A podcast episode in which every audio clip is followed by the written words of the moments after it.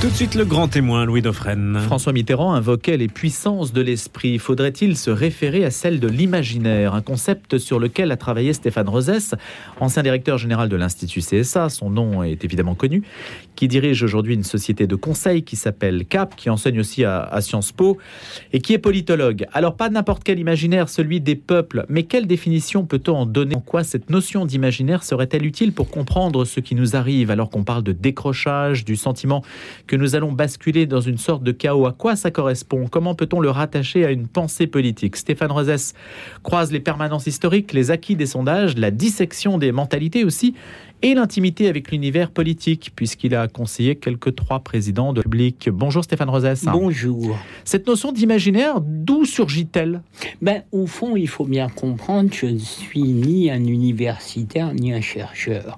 Je suis un professionnel, donc j'ai travaillé pour des gouvernants des grandes entreprises, des territoires, et au bout d'un certain temps, euh, au-delà, je dirais, des préconisations immédiates, il y a dans quoi s'inscrit les représentations et conduites de nos compatriotes et dans les pays étrangers. Et je me suis aperçu qu'au fond, euh, je devais moi-même construire mes propres outils pour rendre raison euh, de phénomènes très prosaïques. Ainsi, prenons un exemple parmi bien d'autres dont on parle dans le livre avec Arnaud Benedetti, euh, les Français sont les plus pessimistes au monde, alors que notre situation économique et sociale, quoique dégradée, est très enviable. Contrairement à ce que pensent les Français, mieux vaut être un Français qu'un Anglais, qu'un Européen du Sud, et même maintenant qu'un Allemand. Donc comment se fait-il que des peuples réagissent psychologiquement, collectivement et politiquement euh, de façon, euh, je dirais, disjointe de leur situation économique et sociale. Et donc, je me suis aperçu qu'il y avait en France des constantes dans le rapport que nouait le citoyen à la nation, le salarié à son entreprise, le résident au territoire, l'individu aux réseaux sociaux, aux internautes, ou bien quand il acquiert un bien et service tout à dimension immatérielle, émotionnelle que j'avais enseigné à HEC. Euh, et le rapport évidemment à la politique et au monde. Notre besoin irrépressible d'embrasser le monde, les croisades, les guerres napoléoniennes, notre façon de coloniser l'Europe vécue comme la France en grand. Bref, notre imaginaire, c'est-à-dire notre façon d'être et de faire depuis des siècles, est le même. Selon moi, il est projectif et universaliste. Quels que soient les régimes quels que soient les régimes. C'est-à-dire que dans ma grille d'analyse, chaque peuple, chaque communauté humaine, pour faire vite, qui s'assemble à des façons d'être et de faire qui viennent de la façon dont ils se sont assemblés au départ, qui ensuite, au travers de l'histoire, connaissent des formes monarchiques, autoritaires, de temps en temps totalitaires, mais aussi des rapports sociaux, mais des façons de croire, de créer, de chercher, d'innover, de nouer un rapport à la technique et même à la géopolitique. Et, à arts aussi, aux, arts, à la musique, bien etc. Sûr, bien sûr. Euh, et à votre question, en quoi le moment actuel nous permet de comprendre les choses? Eh bien, justement, aujourd'hui, euh, d'où le titre Chaos, tous les peuples se renferment, tous les peuples euh, sont déstabilisés de l'intérieur parce que la singularité de la mondialisation actuelle, c'est que sa dynamique n'est pas la résultante des communautés humaines, mais de marchés désincarnés. Il arrive un moment où les peuples ont le sentiment qu'ils sont privés de la maîtrise de leur destin, et là, ils se réfractent. Et si nous sommes, nous, les plus pessimistes, et pour reprendre l'expression d'Arnaud Benedetti, nous sommes, nous, dans l'œil du cyclone, parce que l'imaginaire français est le plus contraire au cours des choses néolibérales. En particulier Bruxelles, etc. Oui, Vous estimez que Bruxelles, c'est une logique, une sorte de logique arithmétique qui ne correspond pas, même si la France a produit de grands mathématiciens, à, à, ce, à notre projection notre propre projection. C'est tout à fait ça. Euh, reprenez euh, les, travaux d'Alain Supio, notamment la gouvernance par les nombres, la pensée auquel les Français ont contribué, euh, parce que nos élites sont plus du côté de Condorcet que de Montesquieu. Donc les, les Français ont participé à un mécanisme où notre universalisme faisait fond de cosmopolitisme, c'est-à-dire l'idée que Saint de Saint-Simon que l'administration des choses devait se substituer au gouvernement des hommes. Mais ce faisant, ça s'est retourné contre nous. C'est compatible avec l'imaginaire allemand, ordo-libéral, pour lequel le respect des règles économiques tient ensemble les Allemands. Mais nous, c'est l'inverse. C'est la construction dans l'avenir de projets politiques. Et le néolibéralisme de Bruxelles est relayé par le sommet d'État, nos classes dirigeantes, mais c'est contraire avec l'imaginaire de la nation, dont non seulement notre pessimisme, mais aujourd'hui notre affaissement dans tous les domaines industriels, énergétiques, l'hôpital, l'école.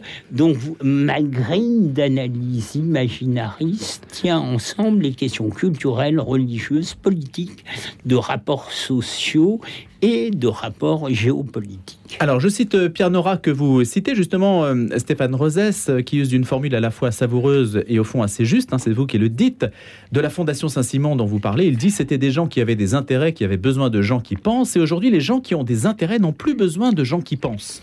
Oui. Et donc ça, c'est un problème pour nous, paraît-il alors. Oui, c'est un problème. Vous avez raison de pointer ça, c'est décisif. Qu'est-ce qui se passe aujourd'hui?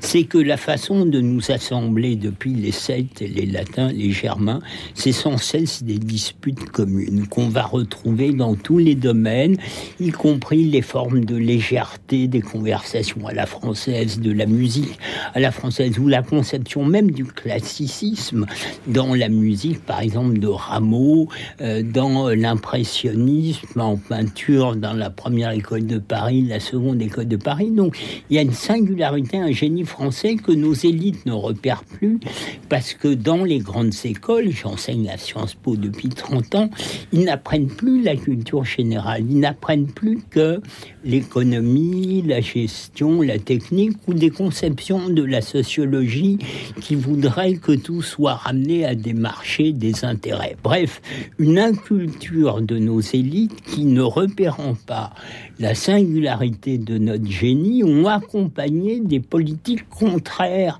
à nos façons de travailler, à penser l'organisation. Regardez EDF, c'était le plus grand électricien du monde. Euh, nos classes dirigeantes de Bruxelles ont démantelé EDF croyant que un groupe énergétique ça pouvait être un mécano où on sépare la production, la distribution hmm. sans compréhension que l'imaginaire français c'est aussi une façon de travailler, c'est lié à des modèles culturels et c'est pas seulement résumable dans des chiffres, des PowerPoint, des tableaux de reporting. Euh, Stéphane Rosès, est-ce que vous diriez par exemple, parce que EDF a été démantelé aussi sous la pression de nouvelles idées importées pour beaucoup quand même des États-Unis. À une certaine époque, on disait l'URSS nous envoyait ses pacifistes pour nous démoraliser face au rideau de fer. Aujourd'hui, certains pensent que les États-Unis nous envoient leurs écologistes pour nous affaiblir aussi. Est-ce que vous êtes de cette école-là qui pensez, qui pense qu'il y a des intérêts géopolitiques qui jouent aussi de notre affaiblissement, qui misent sur notre affaiblissement à travers de nouvelles idées, en faisant émerger d'autres idées? Est-ce qu'il y a une concurrence sur le terrain des idées qui fait que... parce que c'est quand même sous la pression de l'écologisme que EDF a été amené, que le nucléaire a été très largement délégitimé. Ce n'est pas venu de nulle part. Oui, bien sûr, mais je dirais, euh, je crois au processus qui, euh, je dirais, euh, intègre, tisse les perceptions économiques, les intérêts économiques, les intérêts géopolitiques.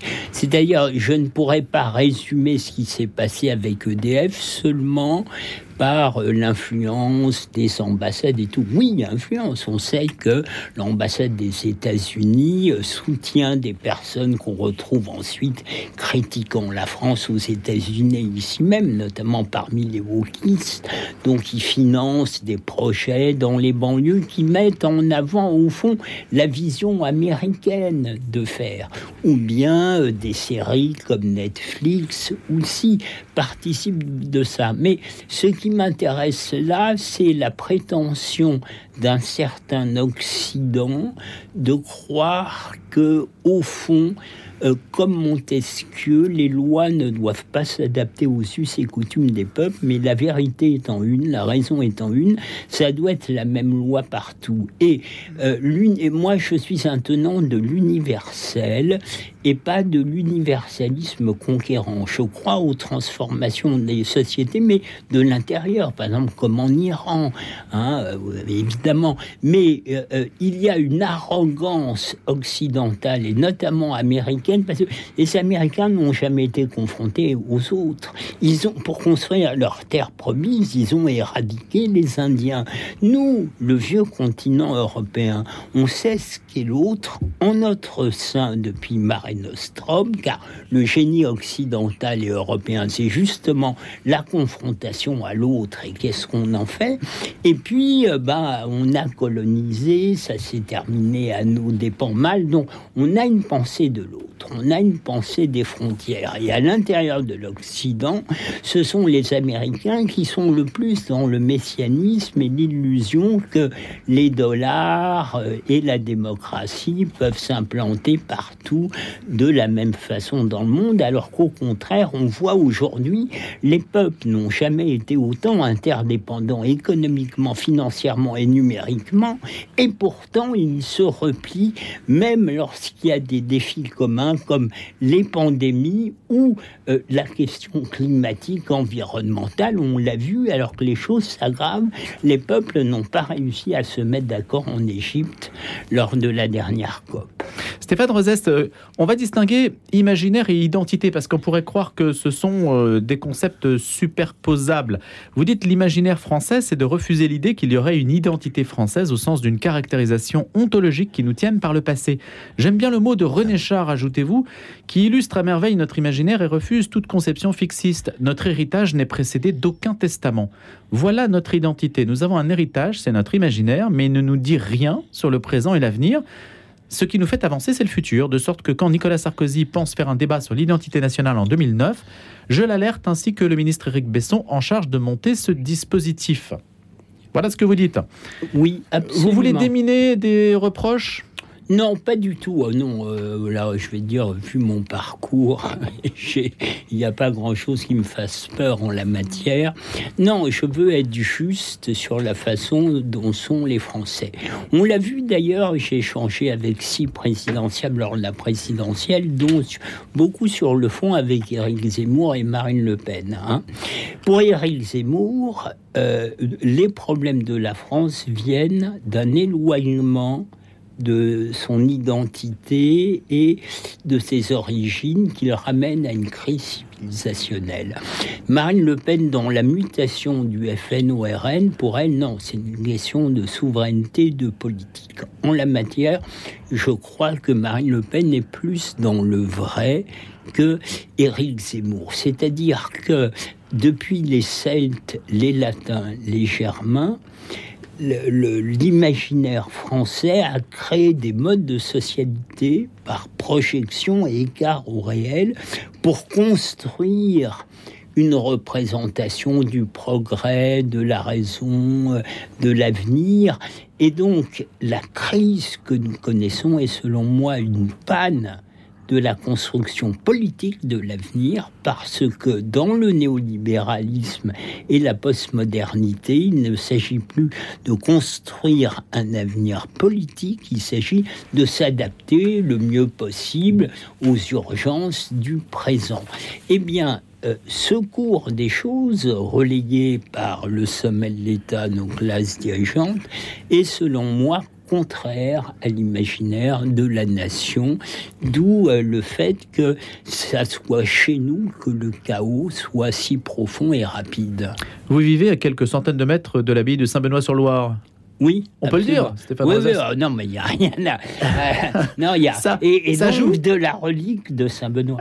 Ah, bah alors, Arnaud Benedetti m'a beaucoup interrogé, mais pas euh, euh, de, de, façon juste, parce que chacun voit le monde extérieur à partir de son monde intérieur. Donc, j'ai un parcours un peu singulier. Je faisais déjà adolescent des retraites chez les bénédictins. D'ailleurs, quand Sarkozy dit qu'il va faire une retraite chez les bénédictins, c'est après en avoir parlé avec son conseiller Laurent Soli. Je croyais, je disais ça sous forme de boutade à l'époque, mais adolescent, je faisais déjà des retraites chez Bénédictin. Puis j'ai une longue période révolutionnaire trotskiste, puis un peu socialiste, un certain temps chevènementiste. Depuis 25 ans, je ne suis plus affilié à quoi que ce soit, mais euh, je dirais euh, là, euh, ma, ma proximité de la communauté des bénédictins de Saint-Benoît-sur-Loire, c'est un, un, retour de, de un retour aux sources, un peu différente, peut-être, j'espère, après tant d'années aux sources. En un mot, Stéphane Rosès, juste sur, sur le trotskisme, quelle est l'idée en fait motrice? Pourquoi autant de gens, en particulier parmi les élites intellectuelles à une certaine époque Maintenant, c'est moins vrai, mais ils étaient souvent en tête de classe dans les années 60-70. Pourquoi est-ce que les, Qu'est-ce que ça a apporté en fait dans la, dans la vision du monde, le trotskisme? Ben, Le trotskisme, au fond, était un courant qui permettait d'être toujours marxiste, révolutionnaire, tout en étant critique à l'égard de Staline, de ce qui était devenu l'URSS. Avec ensuite les débats, évidemment, est-ce que Staline n'était pas déjà dans Lénine et Trotsky? Et puis la figure même de Trotsky, c'était un grand intellectuel. Il conversait avec Malraux, Breton, avec des peintres comme Diego Rivera, euh, les surréalistes. C'était Trotsky était à la fois un chef de guerre très charismatique là-bas, alors que et puis c'était un, grand intellectuel. Voilà. Hmm. Et Staline, lui, c'était un moujik. Alors là, il y a un problème, et c'est la question Poutine et ce qui se passe aujourd'hui. Comment se fait-il qu'aussi rapidement Staline se soit débarrassé de Trotsky, alors que Trotsky est le penseur de la révolution de 17 Il aurait pu, il aurait dû le garder. Oui, alors pourquoi? Eh bien tout simplement parce que selon moi, Lénine et Trotsky n'étaient pas des Russes, c'était des Occidentaux arrivant en Russie. Alors que Staline est un moujik, euh, géorgien russe, mais il est de l'âme russe. Et donc, assez rapidement, au fond, il va réussir, de façon bureaucratique et violente, à évincer tous les opposants. Mais quand vous regardez les textes de Lénine Trotsky arrivant en Russie, surpris de la révolution de 1905, se disant tiens, on est un pays arriéré, mais on va devoir faire la révolution, ils se comportent comme des gens qui arrivent en pays étranger, même dans les soviets, ils se disent problème des ouvriers russes, c'est qu'au fond, ils pensent à Tolstoï, ce sont des populistes russes, et pour que le bolchevisme l'emporte sur eux, on va quand même mettre des commissaires politiques, même dans les soviets, hein, pas seulement dans l'armée rouge. Stéphane Rosès, quelle est la part aujourd'hui, on a quelques minutes, mais il faudrait vraiment aborder le sujet hum, du catholicisme dans notre imaginaire. Qu'est-ce qui subsiste? Est-ce qu'elle est plus importante qu'on le dit ou qu'on le pressent? Et là, vous avez le droit de tout dire sur cette antenne, hein, bien sûr. Vous pouvez dire qu'on est en train de changer le monde et que le catholicisme va disparaître. Hein. Vous avez le droit de le dire si vous voulez. Mais quelle est votre analyse vraiment? Alors, dans ma grille d'analyse, les imaginaires, donc la façon dont on se représente et s'approprie le réel, précèdent les formes que, va prendre, que vont prendre les religions, et notamment chez nous, du coup, le christianisme. Si le catholicisme l'a emporté sur le protestantisme, après des heures et des drames, si les jésuites l'ont emporté sur les jansénistes, c'est que les uns les autres, à la fois, pouvaient assembler au travers de l'Église des des Français épars et non pas nouer un lien direct à Dieu et à la grâce pour les protestants et la rigidité des jansénistes entre ce qu'on dit et ce qu'on fait n'était pas compatible avec le fait que nos représentations mentales sont assez euh, construites, cartésiennes, mais en fait nos réalités du quotidien euh, travaillent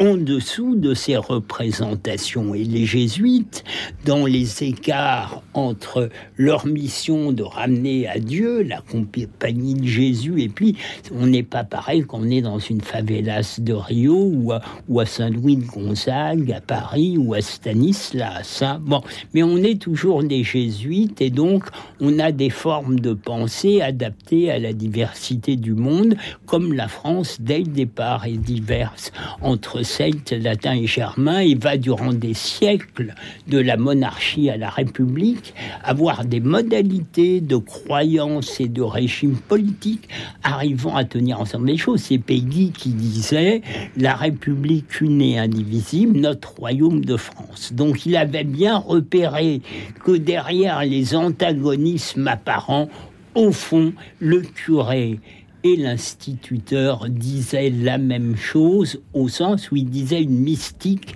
de dépassement des Français pour les faire tenir ensemble. L'imam dira la même chose? Non, pas du tout.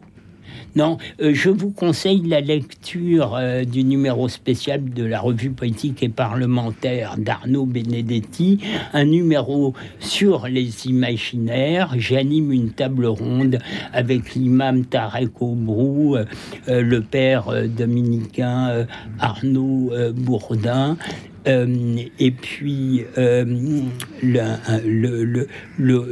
rabbin, un pasteur et euh, Pour confronter les imaginaires. Oui, oui. La, hmm. la, question était au fond quelle est la trace de vos religions dans les sociétés, comment les sociétés intègrent vos religions? Donc pour moi, il y a toujours une façon.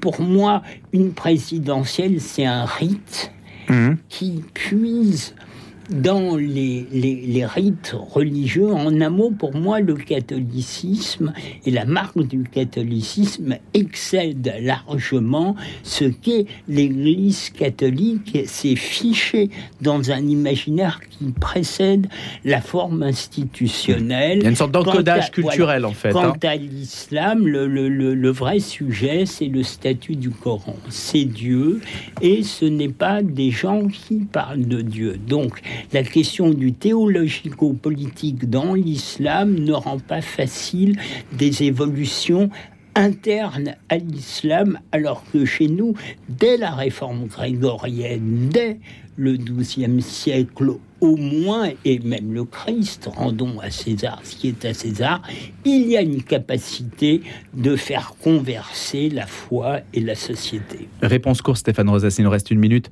Que conseilleriez-vous à Emmanuel Macron pour le mandat qui lui reste là Je l'ai vu il y a un mois, il m'a remercié pour une note qu'il m'avait demandé. J'ai failli lui dire, mais il y avait des gens, de toute façon, il faisait l'inverse. Donc, euh, ce que je lui conseillerais, c'est à peu près l'inverse de ce qu'il fait, c'est-à-dire de restaurer en Europe et en France euh, la souveraineté des nations pour que chaque peuple retrouve son génie, son modèle, et que l'Europe revienne à son génie qui, depuis le Mare Nostrum, est de faire de la diversité du commun, et donc ça permettrait de remettre hmm. l'État au service de la nation, euh, alors qu'il se passe l'inverse. La redécouverte du génie propre, en quelque sorte. Stéphane Rosès, merci beaucoup d'avoir été des nôtres ce matin autour de cet essai sur l'imaginaire des peuples aux éditions du CERF. Je rappelle que vous êtes politologue avec Arnaud Benedetti, qui est chroniqueur sur notre antenne et qu'on voit régulièrement. On a l'occasion d'échanger sur ces questions-là. Oui, je dois beaucoup Merci beaucoup. par la profondeur de ces questions. Merci beaucoup, à bientôt.